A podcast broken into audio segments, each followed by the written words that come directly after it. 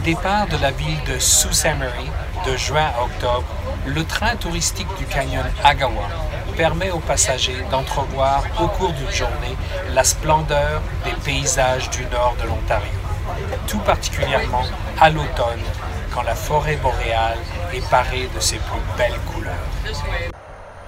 Le train touristique quitte la gare de Sault-Saint-Marie tôt le matin et prend la direction du nord jusqu'au canyon Agawa, puis fait le chemin inverse en après-midi, un périple de 360 km aller-retour.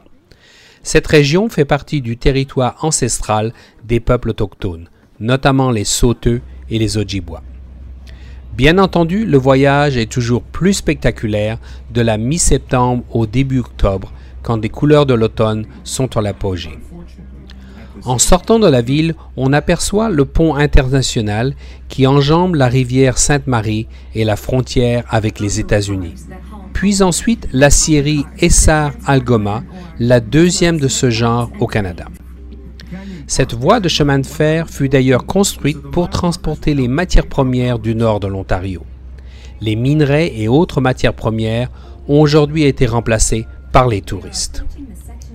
Après quelques minutes, le train entre dans un paysage totalement différent, une région appelée le bouclier canadien est formé de roches qui remontent à des millénaires et parsemé de lacs qui firent leur apparition à la fonte des glaciers. Ces paysages furent le terrain de prédilection des peintres canadiens connus sous le nom du groupe des Sept.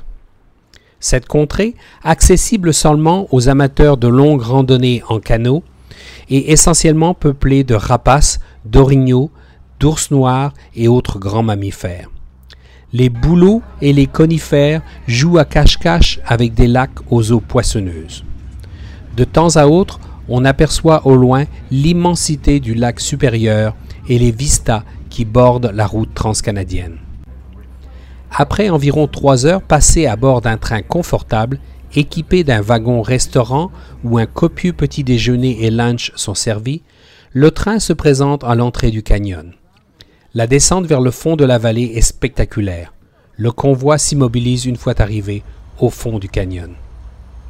Les passagers disposent alors d'un peu plus d'une heure pour explorer à pied les deux sentiers qui mènent à de très belles chutes d'eau. Un autre offre aux plus en forme des passagers une vue panoramique, à condition de ne pas avoir peur de grimper les quelques 300 marches qui mènent à ce magnifique point d'observation. Le retour vers Sault-Saint-Marie se fait sans encombre, après une très belle journée passée à observer les couleurs automnales de la forêt boréale, à se remémorer le temps de la traite des fourrures avec les peuples autochtones et le début de l'ère industrielle.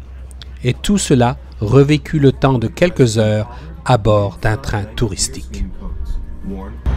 Cette excursion a été réalisée pour Salle de presse, une émission financée par le gouvernement du Canada par le biais du programme Nouveaux Horizons.